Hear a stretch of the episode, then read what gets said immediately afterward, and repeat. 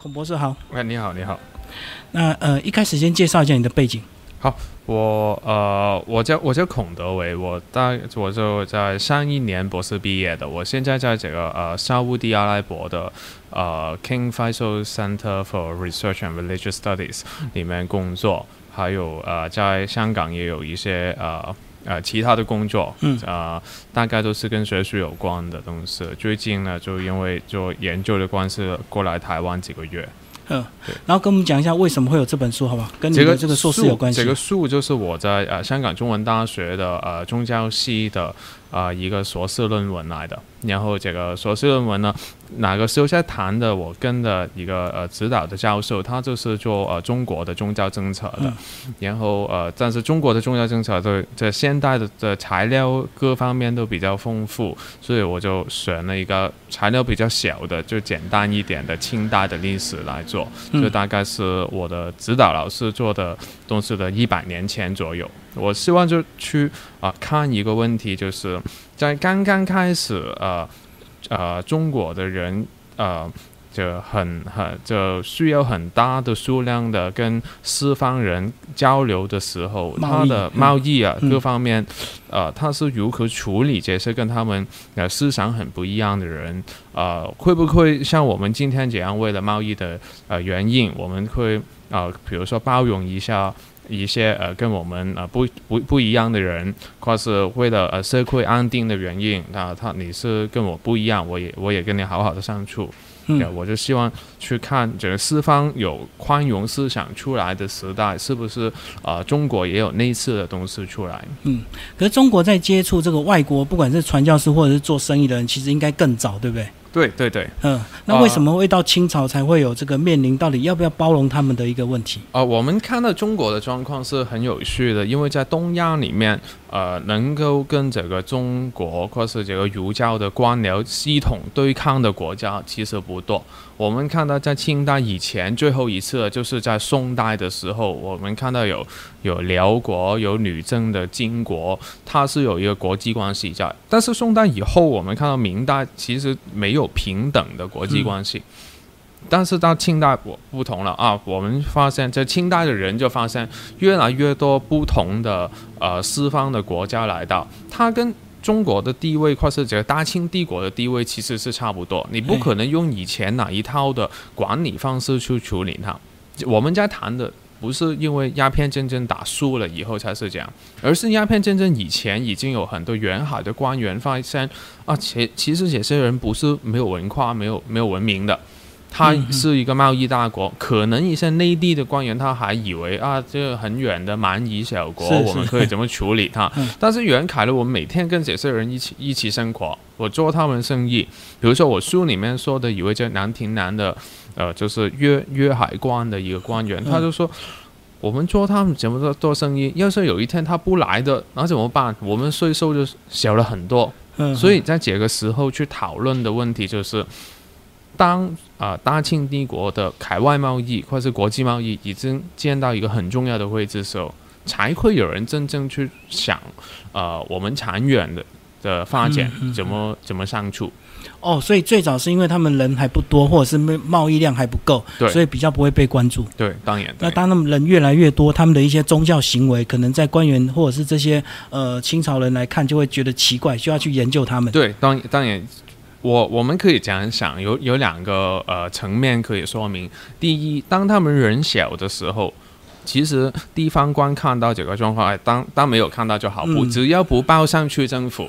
呃对，他就当没有事发生。那你现在人又多，我又不能把用传统的方式去赶跑你，嗯，也不能用呃这个儒家传统的方式我去教化你，我去教化，我去呃呃 enlighten 你对，们。就，改变你，改，变也也不能这样做。嗯，但是我们就就一定要知道，对儒姐来说，她的身份同时是要为这个人民呃管管理人民，要帮他们呃讲呃安排生活。啊、用你们台湾流行的方法来说，就发大财是，他们一个很关注的重点。但是另外一方面，它不是一个呃呃呃稀俗化的官僚。嗯我就算你发大财也没有用，如果你没有按这个儒家的哪一套生活的法则生活了，他就觉得哎，这个地方官好像有一点点呃不负不负责任的地方。是，我是父母官嘛，父母就不不不单单是管你的前程，还要管你的道德问题。嗯所以我们在谈的这一群的呃儒家的官僚，当他说啊、我们要包容这基督徒，或者我以后也也做了一些跟穆斯林的研究，我们要包容穆斯林的时候，其实是他重新去理解哦，嗯究竟我是一个官员，我应该做什么？啊，你我跟我的宗教跟你的宗教哪个差别在哪里？这个就是他们重生的呃呃理解的一个很重要的呃点。嗯，可是呃，最早来到这个中国的很多外国人，其实还有很多其他的教，也不是只有基督教，对，包括有天主教。那为什么会到后期这个呃基督教的问题会被提出来讨论？那天主教那时候的态度还是一样吗？其实，在天主教的年代，但只要当这个宗教它不是跟商最上层的精英呃沟通的时候，那比如说我们跟最上层这个士大夫沟通，跟官僚沟通，我们谈的就是啊，你信的这个天主跟传统儒家相信的上帝有没有可能是同一个人呢？嗯。我们上次谈哲学的问题，但是当我说的不是哲学问题，比如说我是啊、现在我这个圈里面有有十十户人，有五个信了天主教，然后我今年办庙会的时候，你们还要不要给钱呢？是啊，如果你相信了天天主教，你就不给钱拜我们传统拜的北帝也好，妈祖也好，对。什么神明，那就是个很大的问题。我们看到天主教在明代末期了，它已经进入地方。这个问题就出来，但是因为当时呃天主教是没有一个国家在后面支持，他很快就让啊、这清清代的政府呃处理掉，嗯把他们赶到澳门去啊！你们你们能留在中国，但不能传教，你不要搞到地方的人，跟你们有呃 有矛盾发生。嗯，你们其实信也不是问题，但是你信了你不给那个钱了？不捐钱，的不捐钱，嗯不呃，或是你说啊、我不能服兵役，因为我是有宗教原因，那就很难管理。对，但是我们看到基督教就是十九世纪开始的时候，他是跟最呃底层的民众去呃呃呃沟通的。是啊，传教的对象不再是士大夫，而是这个，比如说广东的、呃福建一带沿海的居民，他们用的传教方式也也完全不同了。我现在是开学校、开医院，嗯，那他接触的人就很多。当这个宗教的讨论不是哲学层面去做，而是生活层面去做，哪个矛盾就会很大。就更大，对对影响的人更多，就对。对，影响的人更多，而哪些人的教育的水平也是给士大夫低的。他想象，他他他对这个宗教的想象就是，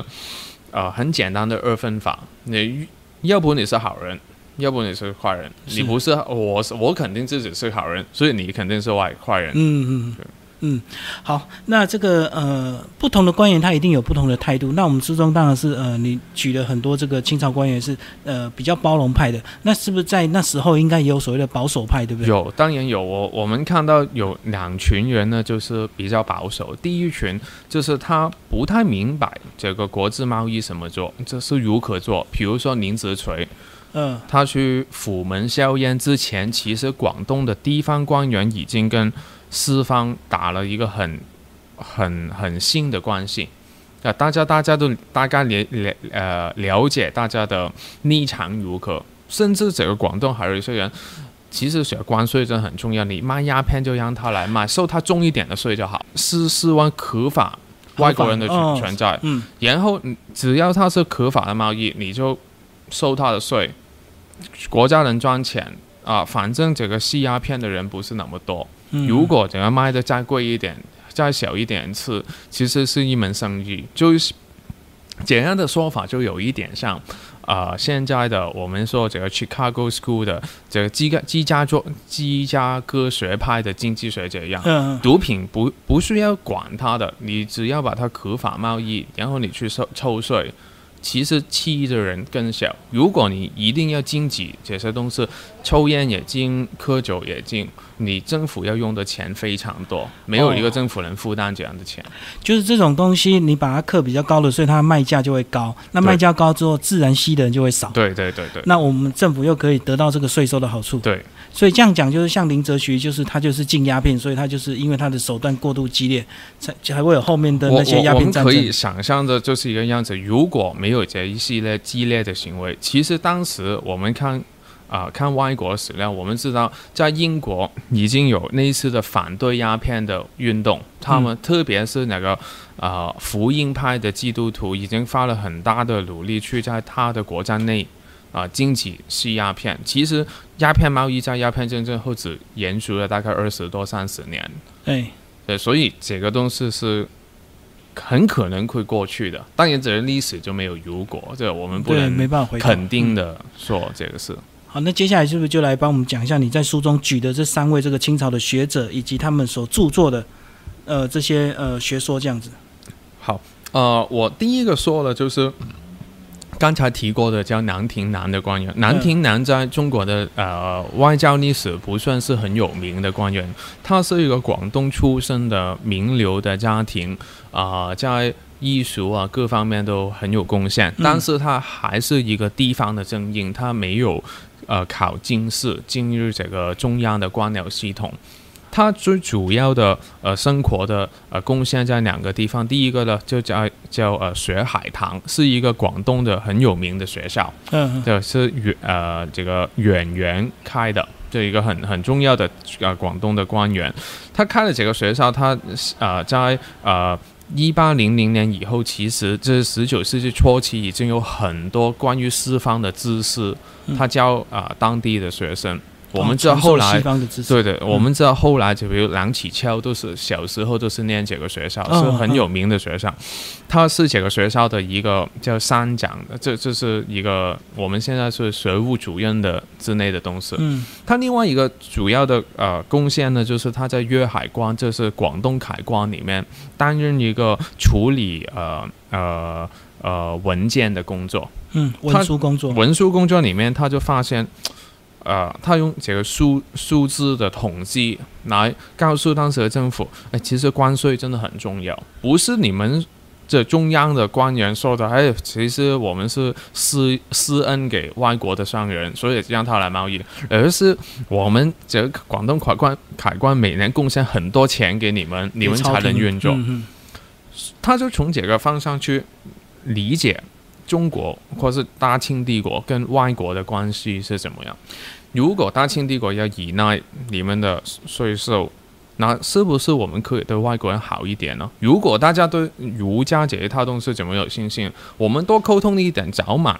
他们也会投转向我们。没有沟通就不可能帮他们教化。他是很乐观的一派人。这样的论述就是鸦片战争以前发生的，是，对，这个就是第一第一位。所以他就等于是比较开放派的，就对。对他非常开放，他有一点像这个呃呃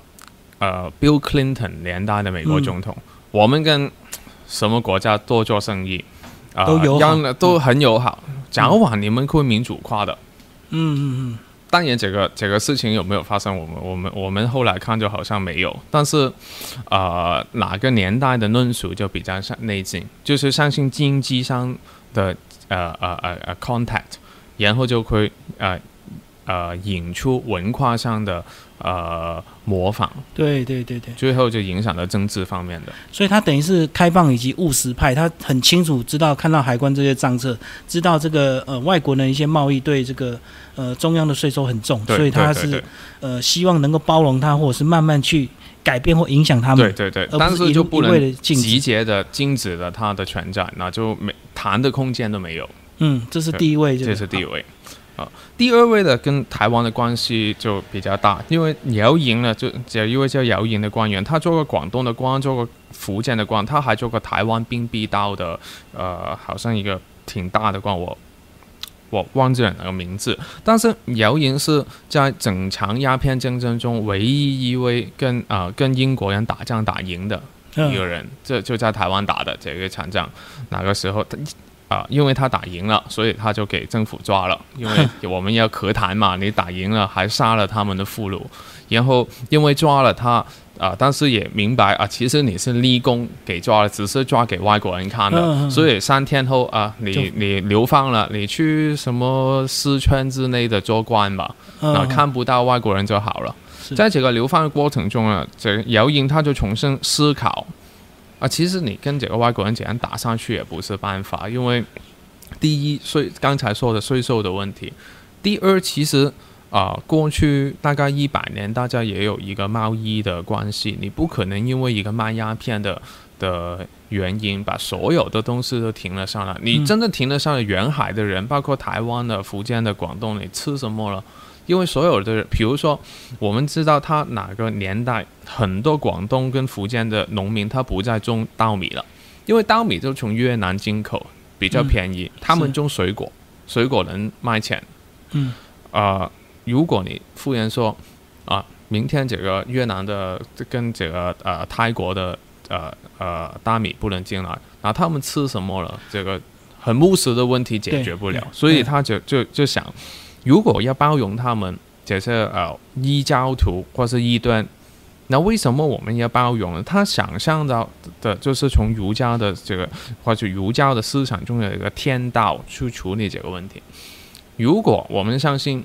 啊、在中国的宗教里面，相信有一个天道的，嗯，他是安排了孔子、孟子啊、周公来教化我们，而天道没有可能没有安排人去教化他，呃，别的文化的人，别的国家的人，啊，如果这样，为什么他们宗教不同啊？一定因为他们水平比较低。嗯嗯，那水平比较低，你不可能把我们这一套水平高的东西教给他们。啊是，这样就有一点像同一个时代的英国政府在印在印度啊，我可以管制你，我可以跟你做生意，我安排了一个印度总督嗯来管制，但是全教士最好不要进去了，因为你他们自己有自己的宗教。那当然，这个英国人当时想象的就是我的基督教当然是最好的宗教，这个不用问的。但我我很肯定的相信这个基督教是最好的。但是以你们的水平来说，我不可能迫你去接受我的宗教。嗯嗯，然后，如果我们还要继续相处下去，不如大家不谈这个问题，只做生意。你信什么，你自己信好了。嗯有在谣言呢，大概就有这样的想法。在他的被流放的过程中，他就说啊，其实从前我们中国人也接受了佛教啊，装啊私装的人，他也有自己的佛宗教啊，你为什么不去改变它？你不去改变它，你跑去改改变这个就武力更强大的释放人是很无聊的事情。嗯，所以他就建构了一个从天道里面呃呃开出来的一个呃呃解释的方法。这宗教学我们可以叫做呃宗教神学，就是呃呃 theologies of religion，这是一套解释为什么世界有不同的宗教的一个解释方法。嗯，所以当初他想出这一套的解释，也是希望给所谓的朝廷的人知道，对不对？我解解你就有一点困难，因为他写的这个东西，其实他有有没有意愿发表，我们不知道，可能是只是他的心路历程，嗯嗯也可能是他就是你我我们也知道有很多名人他写日志，其实他知道早晚都有人来看的，所以他写的时候也是写给外面的人看，不是真的日志。但是这个 case 我我我就不能说他呃想的是这个是公开的日志，还是他自己写的心路历程。我就无法去断定说他到底是真的写给未来的人看，还是写给这个可能是自己想的东西写了下来。哦。不过就是重点就是你要有一套这个合理的说辞，才能够说服一些保守派或者是强硬派，就对。对对对对，他他大概就是大家要沟通，要呃有呃，如果他他的他的理解就是，如果你真的相信有天道的话，你就不会相信天道不管那些人，这个就是一个很强的基础，他的整套论述就建构在这里。哦，就是对天道有信心，自然天道就安排了一套属于比较他们低层次的宗教对对 对，给他们。那我们是比较高层次，我们不用跟他计较。对对对，大概就是这一 是这个是样子。好，那还有第三位，对不呃对？第三位呢，就是比较有名的，叫魏源，这嗯这是写这个凯国图志的。呃魏源的想法呢，就有经历过几个阶段。他早年的时候很痛恨这是异端，嗯那不能接受。也徐呢他是儒儒家的呃呃呃官员，他还是一个很虔诚的佛教徒，是他加起来就你们这信什么奇怪的宗教，邪教不不能接受。嗯但是他后来他经过了呃这鸦片战争之后，他就还有去过这个香港旅游。啊，其实原来这个英国人的文明是他当初想象不到的。嗯，那他也要跟姚莹一样找一套解释的方法出来。他就那为什么他们会讲好？如果是他们讲好，是不是我们宗教有问题了？嗯那他他发现的就是，呃，水平怎么高高的宗教就呃曲高可寡，嗯，曲高不可能 不可能每个人都相信的。嗯那这个分别在什么地方？分别他就因为在呃，他就采用一套这财气的。观念就是我们在从东汉以来，我们就知道中国人就相信人呢，就生下来的时候他摒气不同，有一嗯些人摒的气比较轻，他呃可能水平比较高，比较聪明；有一些摒弃也低，那他的他的呃大概不是很聪明，他需要比较低的呃宗教去管理他。哎对，反正最后我们是希望呃得到的，就是天道希望得到的是一个有秩序的世界。那建构这个有秩序的世界，就用不同的方法，是有一个分工的概念在这里。嗯嗯就所以一神教里面啊，它有一个很明确的天堂、地狱的观念。啊，就跟佛教差不多，因为它对呃或者啊婆罗门教差不多，他们都是一个很很清楚的想法分明的东西，让呃没那么聪明的人，他不能说这个星星之俗啊，什么聪明理学，他不能说这套东西，然后你就跟他说，你做好就有就有好的结果，你做的不好你就给人惩罚。对，所以姚莹呢，就是有这样一套想法，然后他就啊、评论了不同的宗教之间他们的啊、关系是如何。当然，他就把这个儒家的放到最高，嗯，然后把后面的就按他心中的一个、呃、自己的顺序，顺序排列上、排列上去。嗯嗯，所以这也是他自己的一套这个解释的方式，就对对对对对嗯那其实你在这本书里面也有讲到日本的例子，对不对？对对，嗯我们看这个这一个状况了，我们不能只从这个开放包容或是封闭保守这个二元的对立去看的。我们首先应应该看的就是在哪个处境里面，嗯究竟这些人想的这些东西，他是为什么要这样想呢？如果比如说我在一个国家快要灭亡的时候，就是这样呃呃灭亡的时候，我，还跑了一大群奇怪的外国人来，我第一个时间当然是要把他们赶跑。是啊是啊，如果你是一个很和平的年代，你的感觉啊，帝国很强，不会亡的。这大清帝国是，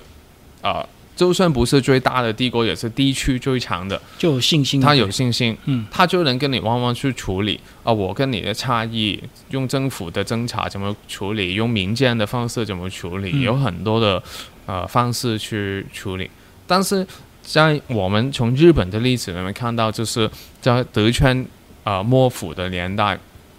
呃，他刚刚打完了很长的内战。然后他也很切实的感受，这也他也看到这个呃吕宋，就是现在菲律宾给这个西班牙殖民了，他这个压力非常大，所以锁国呢是一个很自然的呃呃呃现象，嗯的现象。嗯。所以从这个日本的例子回头来看，清朝其实他他们那时候对他们其实倒还没有到那么严厉，对不对？就是像幕还讲到幕府全部哇杀掉这么多人，对，其实对啊、呃这一些呃魏源或者谣言来说，呃，帝国现在是有一点点的出了一点点问题，只要改好就行了。那个时候他们叫华夏，华夏帝对对，国嗯这这个华夏的的文明垮倒了，就掉掉在地上，还能站起来的。嗯。我我们我我自己的理解，就是因为在这呃一八六零年以这些都是一八六零年以前发生的事，是。一八六零年以后的呃太平天国这个呃暴乱或是起义就发生，呃，基本上已经没有人说这一套这个很长期的侦查论述。到一个很很很后来的时候，大概过了几十年，都在中国很难看到这一种从这个征服为本位，然后解决一个问题的方式。你看到晚晚清基本上都是打仗，对。呃，割地赔款，嗯。然后再打仗，再割地赔款，然后说要改革，改革那后来的你，比如说曾国藩、李鸿章的改革，他真正是要解决一个很、很、很、很简单的问题，就我们就是说，我不知道在中文有没有简单，就我粤语就是他头疼就医头，脚疼就医脚。哦是是就没有没有想找个病因症下药没有要找一个系统的方式去把整个国家的问题要处理。但是演艺圈一八六零年以前的人不是这样的，他们想的就是整个帝国的呃呃定位应该是在什么地方，还有就是这个帝国连这个呃呃逆国的呃理论，他都要搞得很清楚。嗯为什么这些人是能够容许，不能够容许？有一点点，我们看到儒教对他们来说有一个现代的宪法的一个呃呃呃作用发在在在发生。嗯宪法是很重要。我做这个行为，为什么你能这样做？为什么不能这样做？你一定要每个事情都说得很清楚。嗯嗯嗯比如说君主的顺序，你能不能？他比如说我们举个英国的例子，英国的例子呃，能不能选女孩子？就皇位能不能选女孩子？嗯你不是皇室自己人决定，你首先拿到这个 Canterbury，就找了一个新公会的呃呃教会领袖，呃他发表意见，然后拿到法院，法院就解释啊、我们立国的时候说的这个呃皇会自成的制度是怎样怎样的，嗯这个是一个很客观的，呃不，我们这是一个诠释的工作，而不是一个皇帝我自己说啊我要给我的儿子不给女儿，自己说就对。对，嗯。我们看到简历就是啊，我感觉我是要包容外国人，但是我还要找一套很完整的解释方法来跟整个帝国的发展去呃配合，嗯而不是我说要改就改，我说要啊，我们现在要富国强兵了，我就盖个什么呃呃蜘蛛厂啊，或是呃买几个军舰回来。我们看到哪个年代的改革就跟前面的非常不同，是有一个本质的差异。所以他们即使他们心里认定是因为这个税收或者是因为这个贸易的重要性，但是他们还是有一套自己合理的一个说辞。对对对。那当你在这个这么彻底、这么深入去研究这样的一个议题，有没有一些现象是你让你意外发现的事情，然后让你很惊讶的？我我意外发现的就是，其实我们是呃低估了当时的官员对世界呃发发生什么事情的那个呃呃水平。比如说，我看到魏源哦，我我我我忘记了这个书有没有提到，但是魏源他流放到呃四川去当官的时候，他就花了很长的时间去研究中亚的事情。他就说，英国跟俄罗斯打了几十年的仗，就围绕这个 Crimea，就是现在乌乌乌克兰那个、嗯，哪乌克兰个地方，嗯他他他打了几十年，呃，其实这个仗是会打很长很长的时间。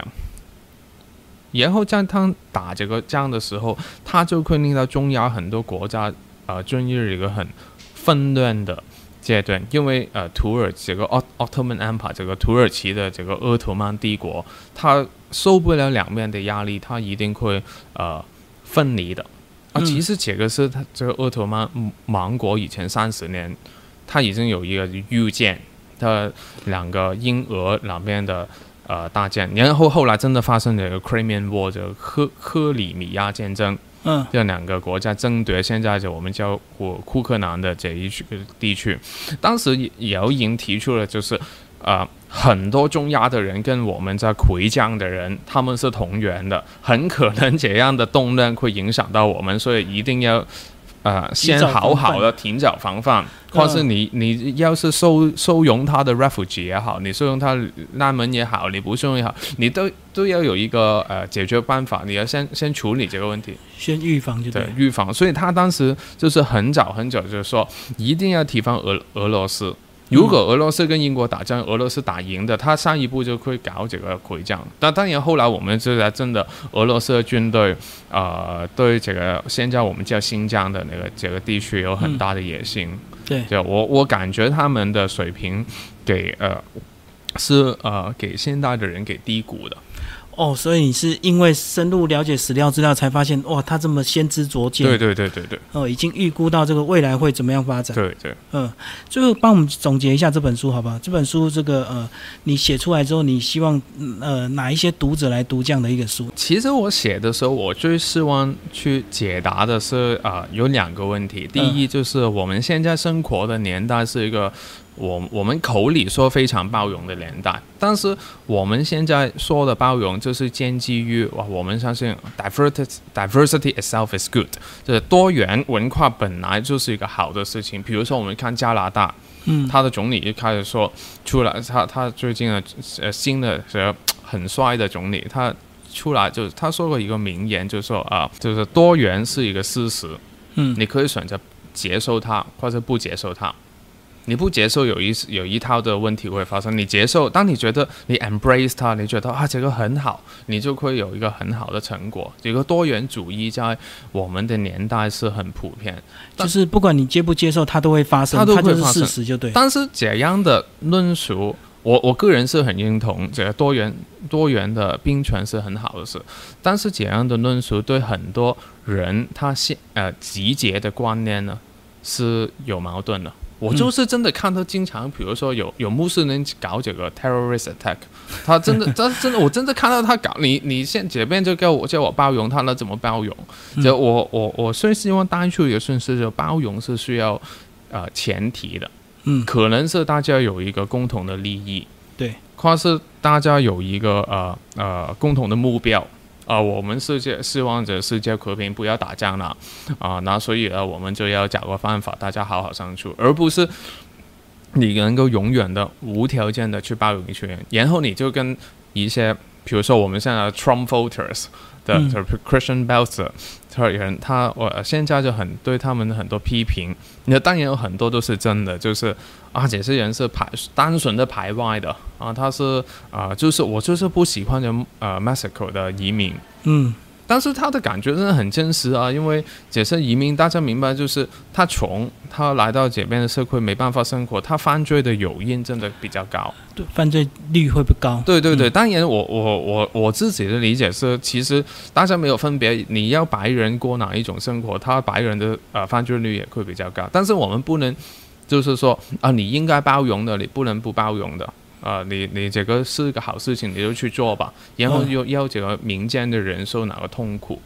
所以包容还是要有前提，就对。当然要有前提，啊，这个前提就大家能呃是有一个意愿，大家都要啊呃好好的生活，呃大家共同的生活。嗯如果有一方他感觉，其实我真的不不愿意跟你共同生活，那那其实这个前提建立不起来了，就很难再谈下去。所以这样回头来看，你这本书，刚刚我们聊到这三位清朝的这些官员，他们所谓的主张一些包容，也是为了这个朝廷自己好，对不对？为了整个国家。朝廷好，为了社会安定。嗯跟现在有一些不同，就是我很现在很多呃包容的论述或是宽容的论述，它就建立在 tolerance 本身就是本质上一个好事。嗯跟跟中国人说，啊、我感觉你孝顺父母就是一个好事。你父母很很快很快，呃，可能你可以不孝顺他，但是你要你要接受，呃，这个事情本质就是好的。是是是对，嗯，就是传统的观念就对。对对对对，但是嗯我们知道这传统的观念，比如说你的父母真的越打你的儿女的时候，你而你说什么孝顺父母，这个很困难，对他来说是一个压迫来的。哦，所以这样讲，就是那个前提还是要父母又有照顾好小孩。对对对，其实我感觉就是大家都要有一个 呃呃共同呃希望这个事情会啊好好的发展上去。如果单单单一的要求一方你去包容他，或者你去孝顺父母，或是反过来、嗯啊父母一定要爱子女啊你我的子女真的很恐怖啊，他比如说他他他做了很快的事情。然后我真的不能挨他，你也不能啊、呃去啊、呃批评他哪一个啊、呃他不能尽到这个社会要求的责任。今天非常谢谢我呃谢谢我们的作者这个孔德维博士为大家介绍这本书。